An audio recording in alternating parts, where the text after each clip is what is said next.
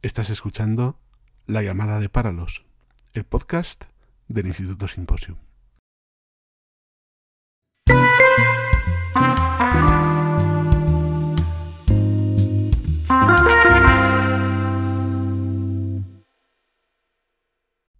Hola, te extiendo una cordial bienvenida al podcast del Instituto Simposium, La llamada de Páralos, y empezamos una nueva temporada, la segunda, y deseamos dar inicio esta nueva andadura con un episodio dedicado de forma inaugural a Fátima Mernissi. A lo largo de este programa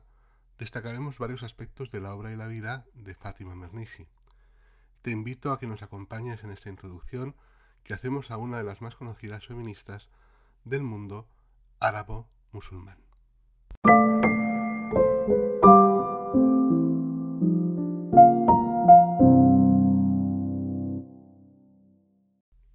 Bien, arrancamos temporada y empezamos hablando, como te decía, de Fátima Mernissi, cuyos estudios sobre las relaciones entre la ideología sexual y la identidad de género y el estatus de la mujer en el Islam constituyen una piedra angular en la historia del pensamiento contemporáneo. Gran luchadora, persistente en la denuncia del control de la sexualidad femenina, llegará a adoptar como una suerte de referente o incluso de alter ego al personaje de las mil y una noches, a la joven esposa del sultán Shariar, Sheresade. Expone en su obra que, precisamente, esa denuncia del control de la sexualidad femenina obedecía al propósito plurisecular de someter a la mujer a la marginación y a la subordinación en las sociedades con signos marcadamente patriarcales, ya se tratase del ámbito islámico o en el mundo occidental. Empecemos a repasar su vida y obra juntos.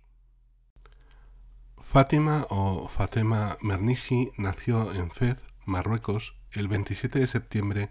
de 1940, en el seno de una familia de lo que podríamos llamar clase media, que contaba con extensiones de tierra considerables. Fez era uno de los bastiones del movimiento nacionalista marroquí que se oponía a la ocupación colonial francesa.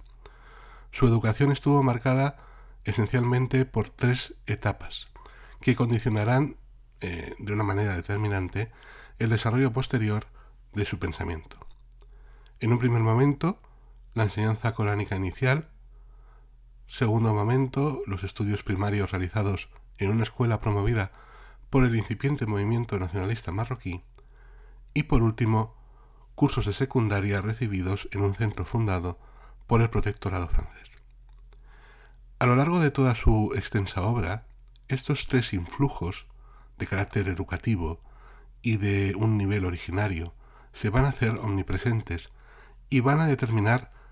tres, por lo menos tres, de los ejes esenciales de su quehacer intelectual. En primer lugar, las continuas referencias al acervo doctrinal del Corán como sustrato último de la cultura islámica. En segundo lugar, la preocupación constante por la realidad nacional de Marruecos. Y por último, su decidido interés por entroncar las estructuras sociales y políticas de los países que tienen un acervo islámico con elementos esenciales de la cultura occidental, como pueden ser el feminismo, el humanismo laico, los modernos modelos educativos, la democracia o los derechos humanos. Junto con la educación formal recibida en estos tres diversos centros docentes, la infancia y adolescencia de Fátima Mernissi estuvieron marcadas de una forma que podíamos determinar de decisiva por las intensas experiencias vividas en el seno familiar. De sus recuerdos en este ámbito, la propia Fátima Mernissi realizó un relato pormenorizado en un libro de memorias publicado en un primer momento en inglés en 1994 bajo el título de Dream of Trespass y posteriormente reelaborado en doble versión francesa, primeramente publicada en el 96 y luego eh, años después eh, en Casablanca. Al tratarse de un libro de memorias en el que intencional, intencionalmente convive lo real con lo ficticio, Algunos, algunos autores, por ejemplo eh, Karim Bourget o Andonat, resaltan que el elemento más determinante de la obra está en el hecho de su capacidad para explicarnos el desarrollo de la conciencia feminista de su protagonista, que es Fátima, Fátima Mernissi. En su relato, Fátima Mernissi reconoce que el propósito esencial de la obra no es un recuento fiel de su infancia, sino más bien mostrar cómo las experiencias vividas, o incluso imaginadas, se constituían como las raíces más profundas del específico modelo de liberación femenina que posteriormente fue moldeado tras sus estudios superiores y su labor última como docente y como investigadora en el ámbito de la universidad y en los muy diversos foros en los que participó tanto a nivel nacional como internacional. A su vez, si hay algo que permea eh, ese, libro de memorias, Dream of Trespass, tiene mucho que ver con una sentida y profunda religiosidad. Eh, en concreto estoy hablando de la corriente mística del Islam llamada sufismo, la que domina prácticamente toda la obra, inspirada, según relata la propia Fátima Mernissi, por su madre, su tía Habiba y especialmente por su abuela Yasmina, que era una campesina analfabeta que provenía del Alto Atlas. La figura de Yasmina permite a Fátima Mernissi recrear una línea de experiencia muy unida al mundo de los campesinos y de la tradición oral, que se ofrece como una suerte de alternativa más acorde con el Islam que el modelo especulativo y dogmático, impuesto a partir del siglo VII por los califas ortodoxos omeyas y abasíes, para legitimar de esta forma su poder que califica de autoritario y despótico. Es en este sentido en el que la concepción feminista elaborado a lo largo de toda su extensa obra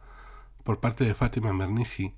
se derivaría de este rechazo de la visión legalista y externa del Islam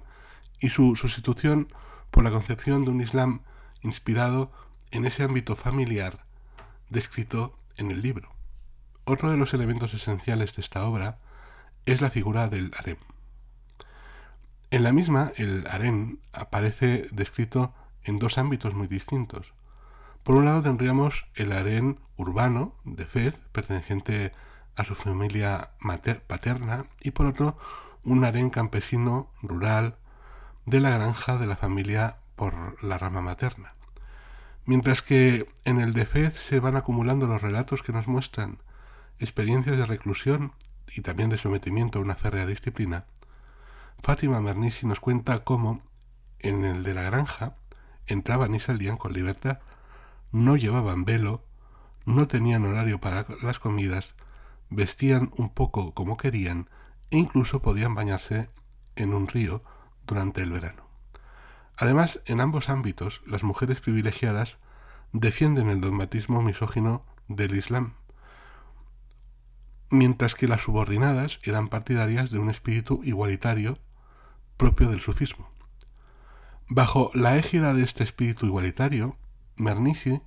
va recordando de qué manera su abuela le decía que tan importantes eran las fronteras físicas del harén como las fronteras íntimas, al mismo tiempo que la alentaba para que se esforzara por romper tanto con las primeras así como con las segundas. Esta necesidad de romper límites, tanto internos como externos, no solo afecta a la mujer en el ámbito del Islam, sino también en el ámbito occidental, donde según Fátima Mernissi, el harén también está todavía presente, aunque más o menos invisible dentro y fuera de todas las mujeres y de los múltiples ámbitos en los que éstas se desenvuelven. En esta labor de ruptura de los límites del harén, Fátima Mernissi destaca en varias de sus obras como en el harén en Occidente, la labor de aquellas que, como su abuela, contaban cuentos en el ámbito familiar. Generalmente, para Mernissi, estas mujeres representaban la exclusión dentro de la exclusión y que, en el ámbito literario, están muy bien representadas por la figura de Sherezade, que lejos de identificarse con la figura frívola, superficial, casi obscena, que aparece en la cultura de Occidente, simboliza más bien a una libertadora política y a una mujer culta que defiende, en el limitado espacio que le permiten los férreos límites internos y externos del harén, la capacidad de expresión de la singularidad de lo femenino y su lucha por la igualdad con los hombres. En esta línea de recuperación del papel representado por la mujer en la historia de las sociedades del Islam, Fátima Mernissi, en su obra Las Sultanas Olvidadas, de 1990, publicada originalmente en francés, analiza las prácticas y la semiología patriarcal característica de los títulos de poder en el Islam. En este sentido nos hace ver cómo el término califa, que designa al poder religioso que sustituye al profeta, solo existe en masculino, por lo que no hubo nunca mujeres califas. Sí que hubo, sin embargo, mujeres sultanas, tanto malicas, titulares del poder terrestre, como hurras, esposas legítimas, aristocráticas, que se opondrían a las eh, o mujeres esclavas. Dentro de la lista de estas sultanas olvidadas, Bernisi nos muestra la figura de mujeres como pueden ser dos reinas yemeníes de los siglos XI y XII, Ana y Urba, la reina de Granada, Aisha al-Hurra, y Sida al-Hurra, quien estuvo al mando de la piratería de las costas del norte de Marruecos. En todo momento, el relato de las vicisitudes políticas de todas estas mujeres está muy significado, según Fátima Bernisi, por la necesidad de eliminar el mayor número posible de clichés sobre el Islam, ir más allá de aquellos que, durante siglos, han sido, digamos, idealizados por la doctrina dogmática como los únicos y exclusivos grupos legitimados para ejercer el poder, mostrar los movimientos de resistencia y estudiar los casos llamados tradicionalmente marginados y excluidos por la historia. ¿Con qué finalidad? Con la de sacar a la luz los hechos de aquellos y de aquellas que nunca aparecen en los recuentos oficiales de los acontecimientos históricos, considerados como más relevantes para la configuración presente de las sociedades islámicas. En esa línea dedicó diversos estudios Fátima Mernissi, entre los que destaca su libro Marruecos a través de sus mujeres, a estudiar la situación real de las mujeres en el mundo islámico contemporáneo,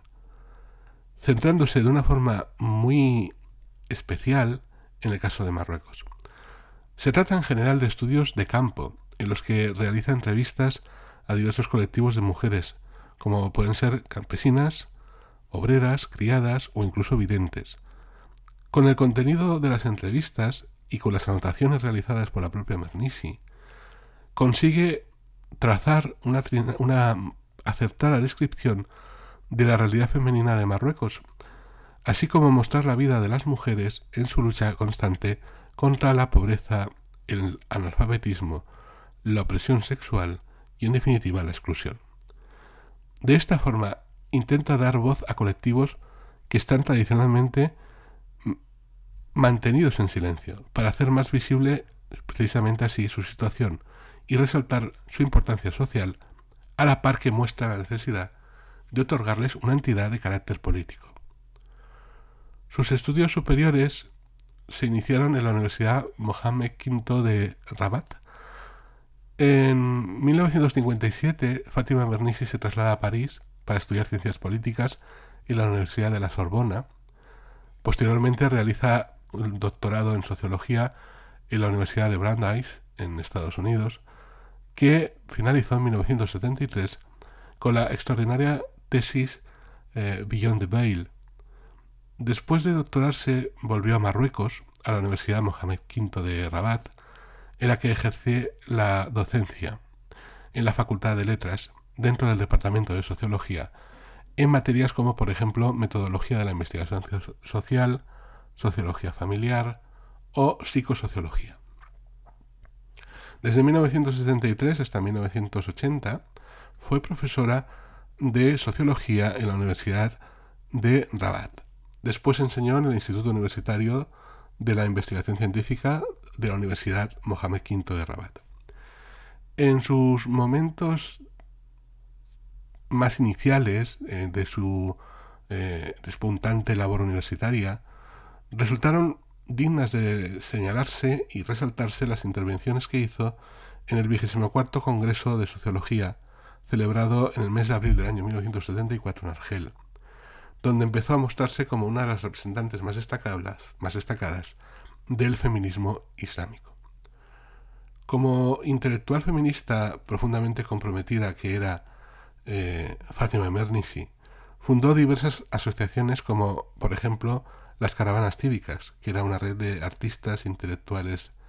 y activistas, o el colectivo Mujeres, Familias y Niños, que denunciaban el intento y el éxito de un intenso sustrato patriarcal de las sociedades no solo islámicas, sino también occidentales.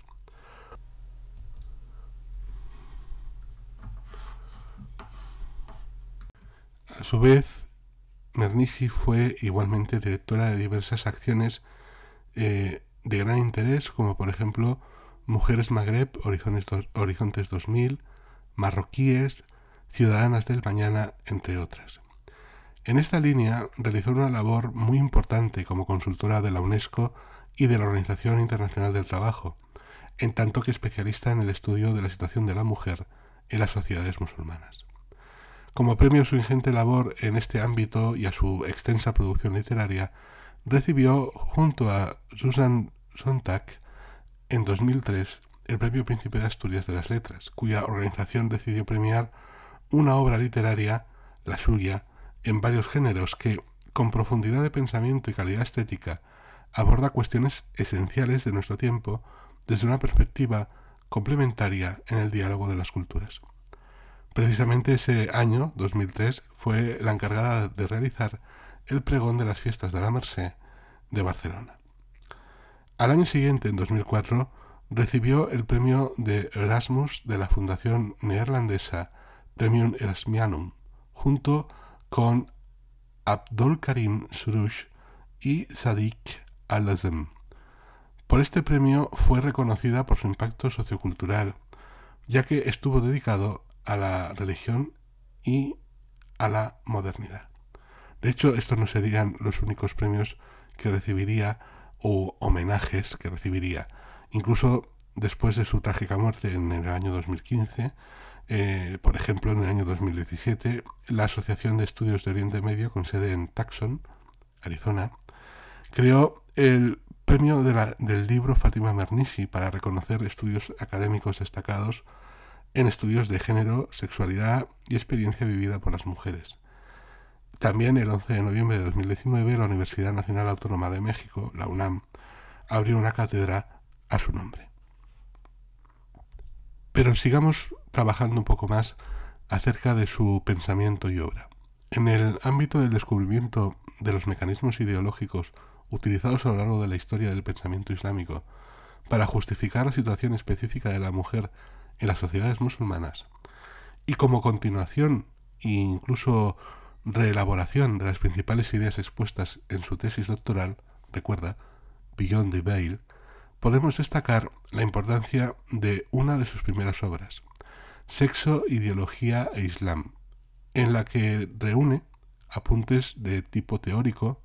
además de conversaciones y algunos estudios de campo, con la finalidad de llegar a profundizar en el estudio de las relaciones entre hombres y mujeres en el seno de sociedades islámicas e iniciar el estudio crítico de la ideología islámica tradicional sobre el papel de la mujer musulmana. Es en esta obra, eh, con la finalidad de mostrar el concepto musulmán de la sexualidad femenina, que Fátima Mernissi consideraba como una sexualidad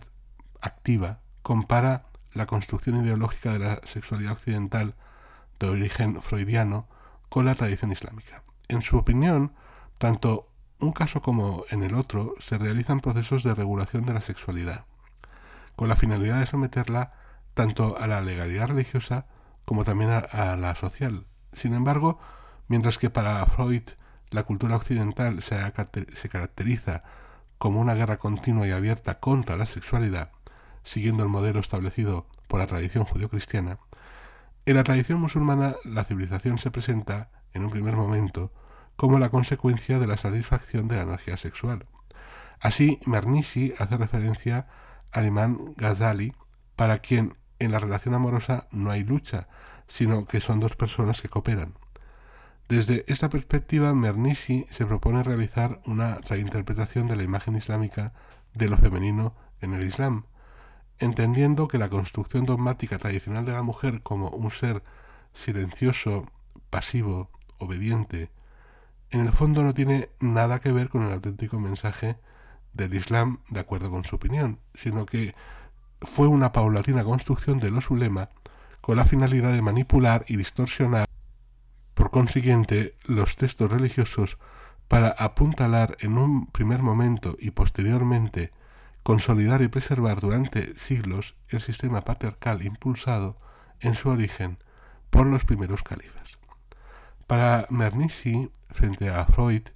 quien pese a haber descubierto el aspecto esencialmente represor del sistema ideológico de la construcción de la sexualidad propio de la civilización occidental, siguió perpetuando un modelo de lo femenino basado en el sometimiento, siguiendo en ello realmente a Jung, a Carl Jung, y su búsqueda de la, de la dinámica femenina a través, por ejemplo, de la alquimia, de la misma manera en que Mernisi lo hará usando el sufismo. En definitiva, para Mernisi, la cultura islámica originaria, el sustrato coránico, entiende la sexualidad femenina como una fuerza potente y creadora,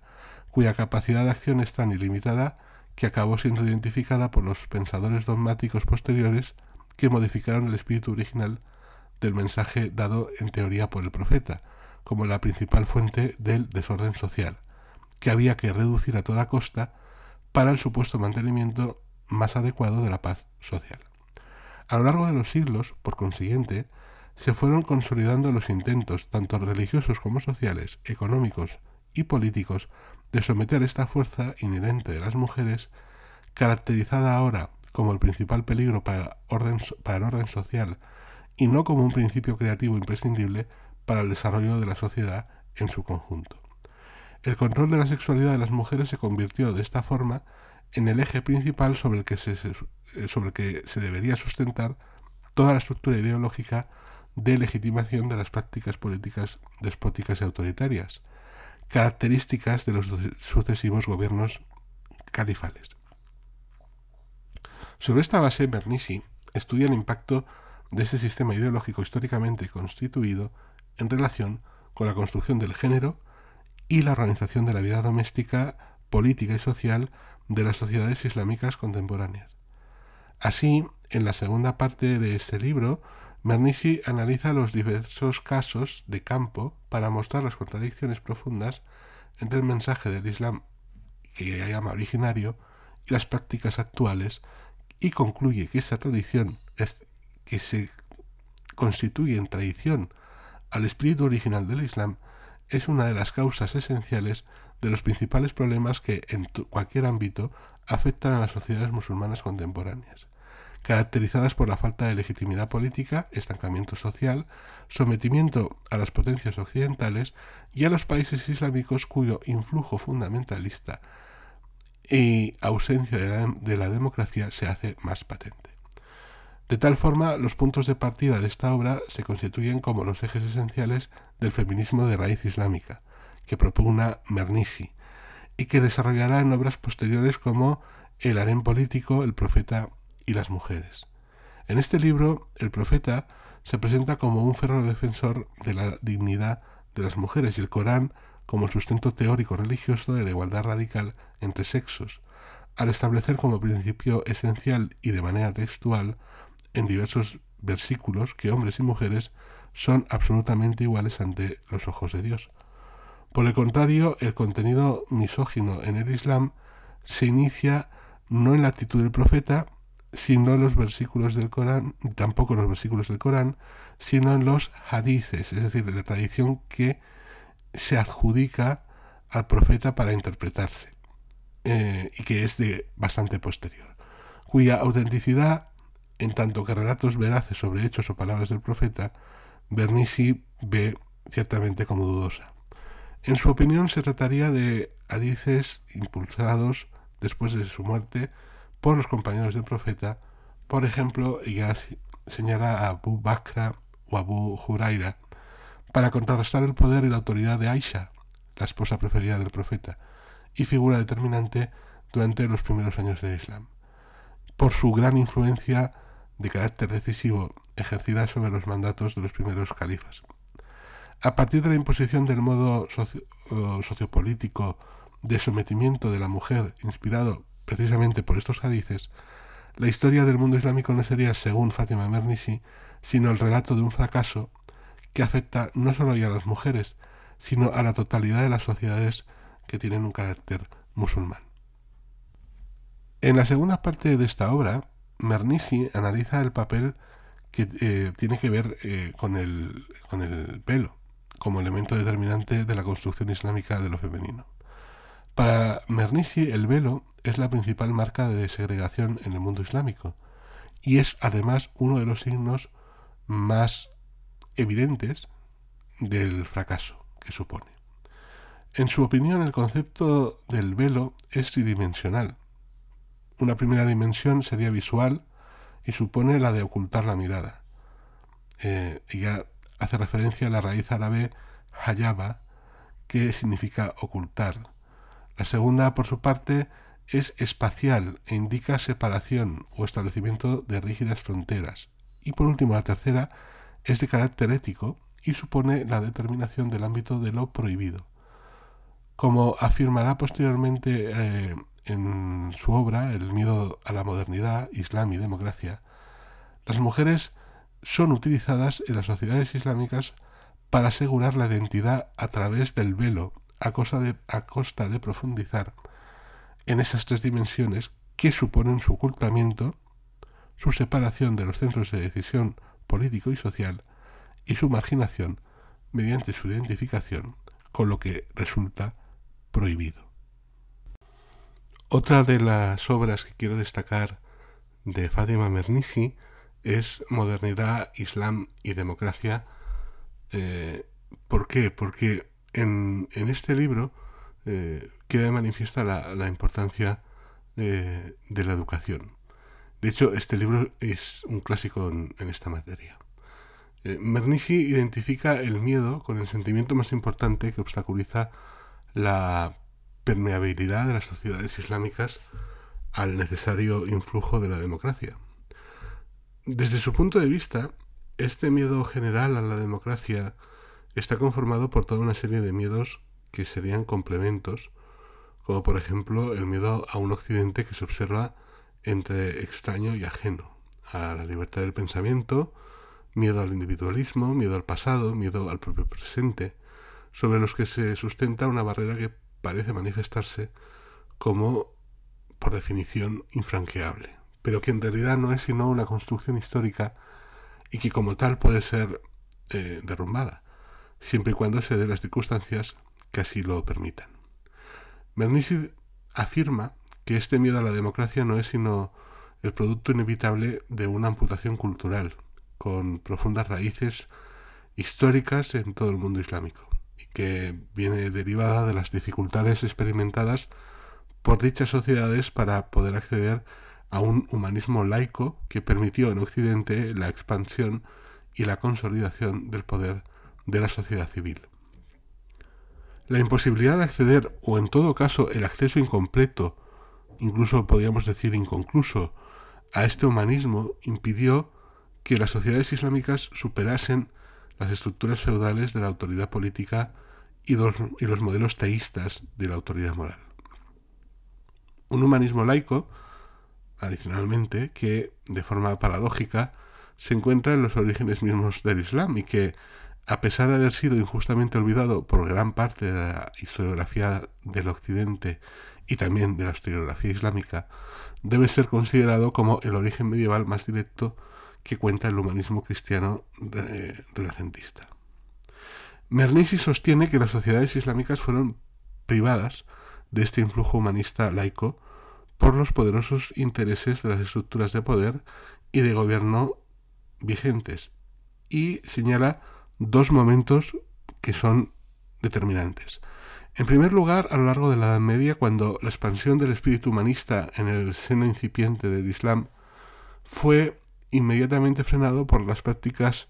coactivas de las estructuras de poder del califato, con el sustento y legitimación otorgados por ciertas autoridades religiosas,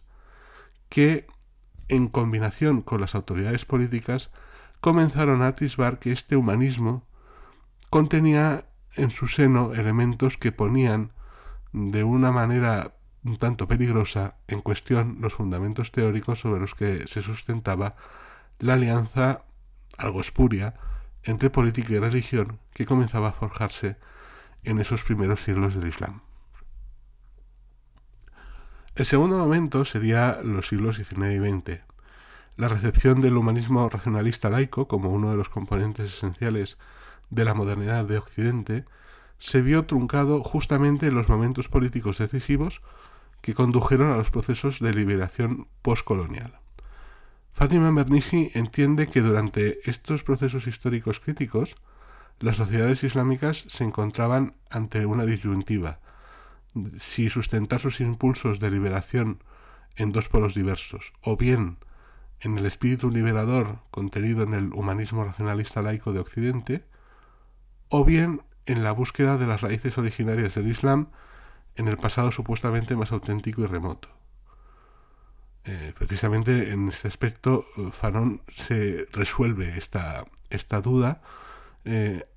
alegando la necesidad de centrarse en el presente para enfocarse en el futuro. Para Mernissi, la segunda opción se consolidó como una elección generalizada, mediante la identificación de la lucha de liberación colonial como un combate contra la totalidad del humanismo occidental. Sin embargo, esta elección, en lugar de fortalecer a las sociedades islámicas y facilitar su liberación, no hizo sino debilitarlas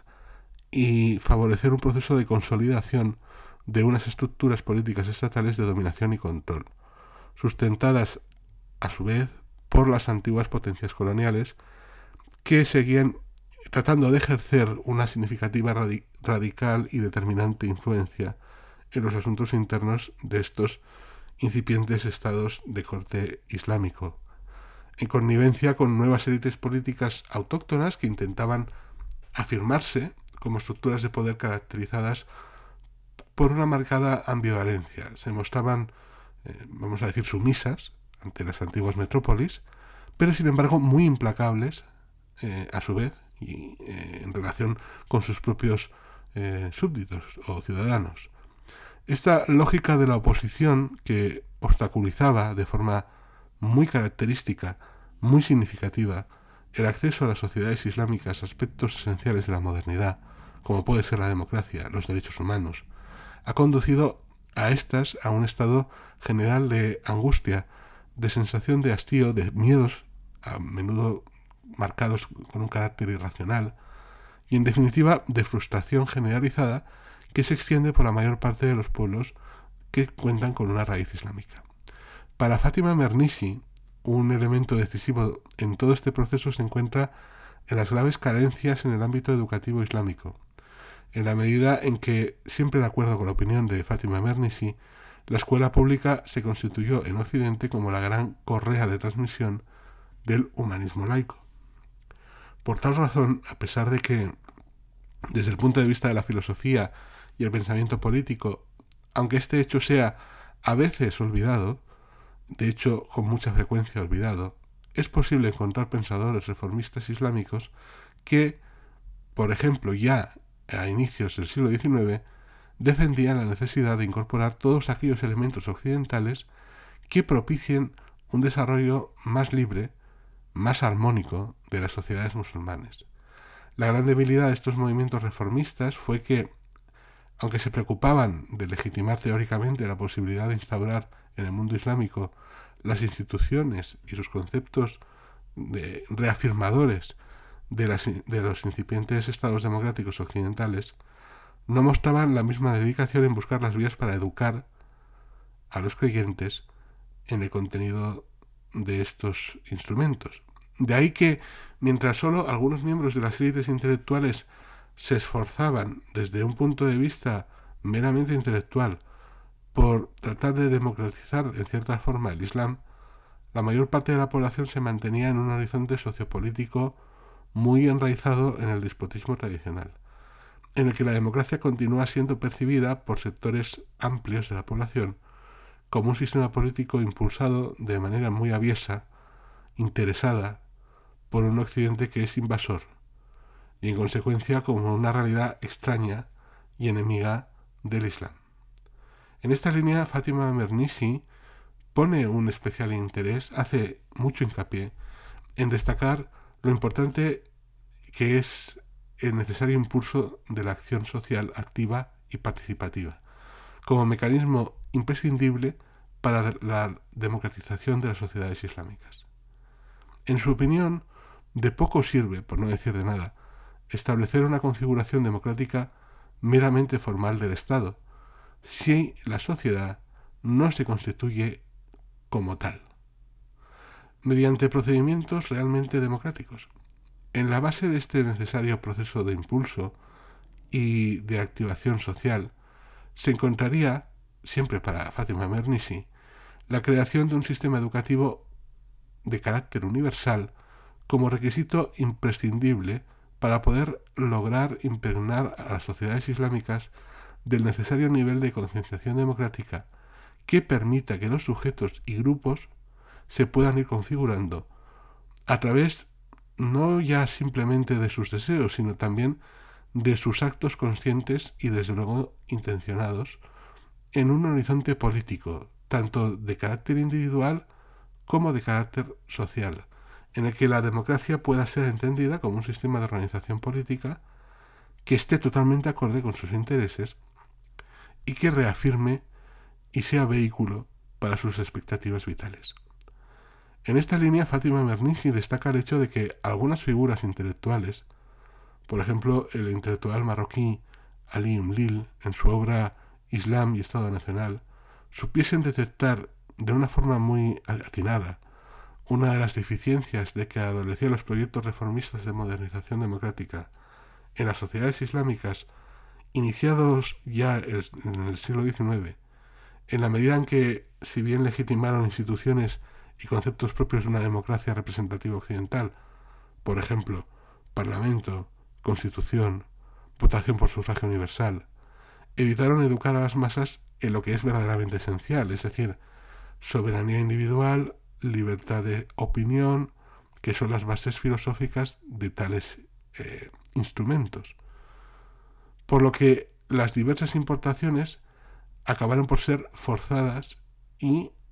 meramente formales. Con lo cual se alcanzaba un elemento imperfecto y con lo cual, vamos a llamarle viciado, de eh, diferentes elementos constitutivos de los sistemas democráticos de Occidente. Por ejemplo, los usodichos constitución o parlamento, entre otros. Al no haberse erigido sobre una auténtica base social civil de carácter democrático, se convierte en una herramienta más que está al servicio de las élites dominantes y de sus intereses, de la misma forma en que lo había resultado el Corán y la tradición alrededor del Corán en los siglos anteriores a este momento. Dadas estas coordenadas, no resulta extraño que para un gran número de creyentes musulmanes, la democracia continuase siendo durante décadas un sistema político muy extraño y muy hostil, y que no puede ser entendido sino como una imposición del modelo occidental, fijado a través de la coacción y, de la violencia de la metrópolis, mediante fuerzas ajenas y hostiles al Islam, y perpetuado mediante prácticas autocráticas de toda una extensa y variopinta relación de mandatarios postcoloniales que son radicalmente autoritarios y casi omnipotentes. Para Mernissi, el principal déficit educativo que impedía a las sociedades islámicas apostar de una forma decidida por el establecimiento de unas estructuras de poder islámico eh, y político auténticamente democráticas había sido fruto de una amputación cultural, los obstáculos establecidos por las autoridades políticas para que el conjunto de la sociedad no accediese al humanismo laico que había permitido la expansión de la sociedad civil en Occidente. En tal línea, la inmensa mayoría de los movimientos nacionalistas musulmanes, aunque buscaban una fuente de inspiración y legitimación para sus luchas de liberación colonial, en los primeros teóricos políticos que habían sustentado estos mismos procesos revolucionarios y emancipadores nacionales, en los estados occidentales, a su vez se oponían a la extensión de la totalidad de la sociedad del humanismo laico, en tanto que uno de los sustratos culturales esenciales de estas doctrinas. El humanismo laico era presentado como uno de los recursos que utilizaban las potencias occidentales para poder legitimar sus múltiples empresas tanto colonizadoras como militares. De tal forma, los modelos estatales postcoloniales impiden que germinen en su seno una auténtica sociedad civil, con la clara intención de evitar que se instauren y se lleguen a consolidar instancias de poder social que puedan limitar la capacidad de la acción política. Con esta amputación de la sociedad civil consiguen circunscribir la labor emancipadora, resultante de la lucha frente a las estructuras de poder colonial al grupo muy reducido y exclusivo conformado por los miembros de las nuevas élites dominantes, que logran con ello una libertad casi absoluta para maniobrar, limitada tan solo por exigencias económicas de las antiguas potencias coloniales. Mernissi fallece el día 30 de noviembre de 2015 en Rabat, cuando contaba con 75 años. El legado de Fátima Mernissi se puede atribuir en gran medida a sus contribuciones académicas y literarias al primer movimiento feminista islámico. Fátima Mernissi aborda temas como el eurocentrismo, la interseccionalidad, el transnacionalismo, el feminismo global en sus publicaciones y también en sus conferencias. En sus planteamientos se adelanta a Amina Badut, Siti Musda, Mulia o Astra Nomani y sirvió de inspiración además de para ellas para la periodista estadounidense egipcia Mona El Tahawi, entre otras personas. A modo de conclusión, hay que decir que no faltan en la actualidad diversas y variadas perspectivas críticas acerca de este feminismo que representa Fátima Mernissi, por ejemplo Rooney. En general, la mayor parte de estas críticas suelen achacar a Mernissi su incapacidad para constituir un modelo feminista de pensamiento que sea realmente descolonial, al mantenerse fiel por una parte a muchos de los elementos característicos del modelo de hegemonía occidental, pero también por el otro a gran parte de los rasgos más relevantes de la tradición del Corán. Sin embargo, muchas de esas voces críticas podrían no tener en cuenta eh, una parte de sus escritos en los que denuncia los elementos negativos que marcan profundamente el desarrollo histórico y la realidad que todos conocemos hoy día, tanto del ámbito occidental como del ámbito islámico. Son continuas, en este aspecto, sus referencias críticas hacia el modelo capitalista global y a sus métodos de imposición colonial,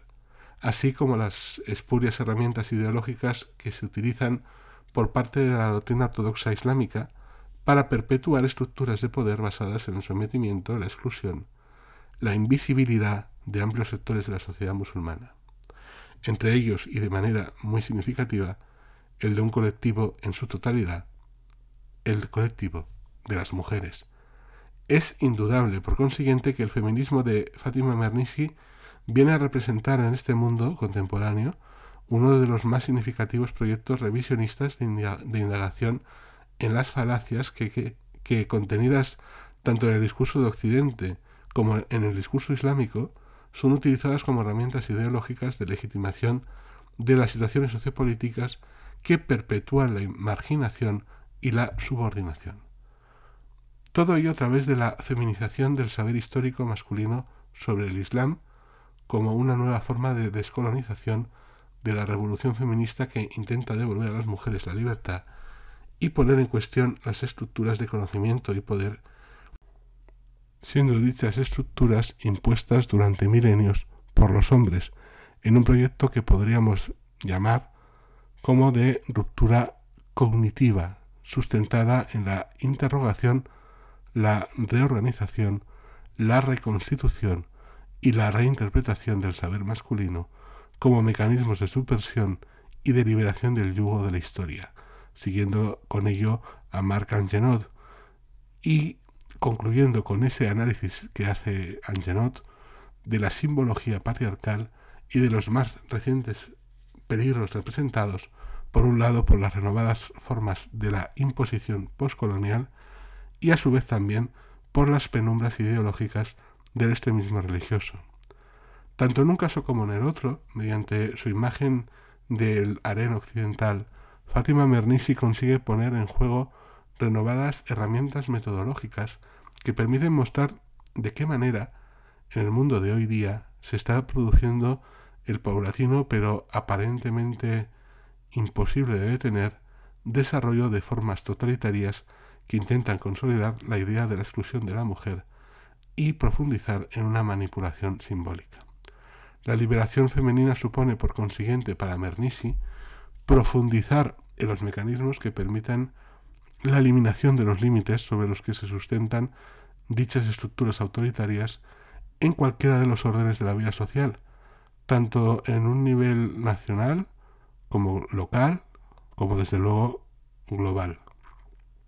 La eliminación de los límites y fronteras, que es uno de los elementos claves del pensamiento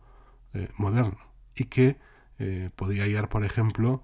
una, un paralelo, por ejemplo, en la cultura islámica. Por ejemplo, en la sura número, la sura número 71, donde se hace referencia a eh, la visión de, la Tierra pues como un, gran, una gran alfombra en la que no hay distinción y los creyentes la humanidad en, última instancia pueda avanzar eh, de una manera natural. Como curiosidad final, en el año 2022, el director eh, marroquí Mohamed Abderrahman estrenó la película biográfica eh, Fátima, la sultana inolvidable. te dejaré en la descripción de, de este programa un enlace por si quieres consultarlo. También hallarás allí eh, la bibliografía que recomiendo en principio eh, para poderte acercar y si quieres profundizar un poco más en, la obra de Fátima Mernissi. Eh, sin más, hacemos este breve corte y enseguida te anuncio cuál es el tema que trataremos en el próximo programa.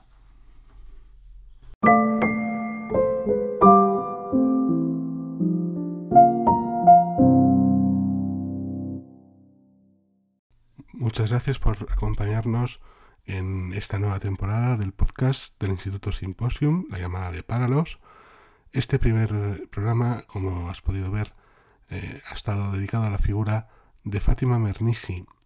el siguiente programa estará centrado en los acontecimientos que eh, desencadenaron en la formación de la República de Turquía, ahora va a ser 100 años. Eh, verás que serán unos elementos muy interesantes y que merecen atención y análisis. Para ello te espero en el próximo programa. Nos vemos.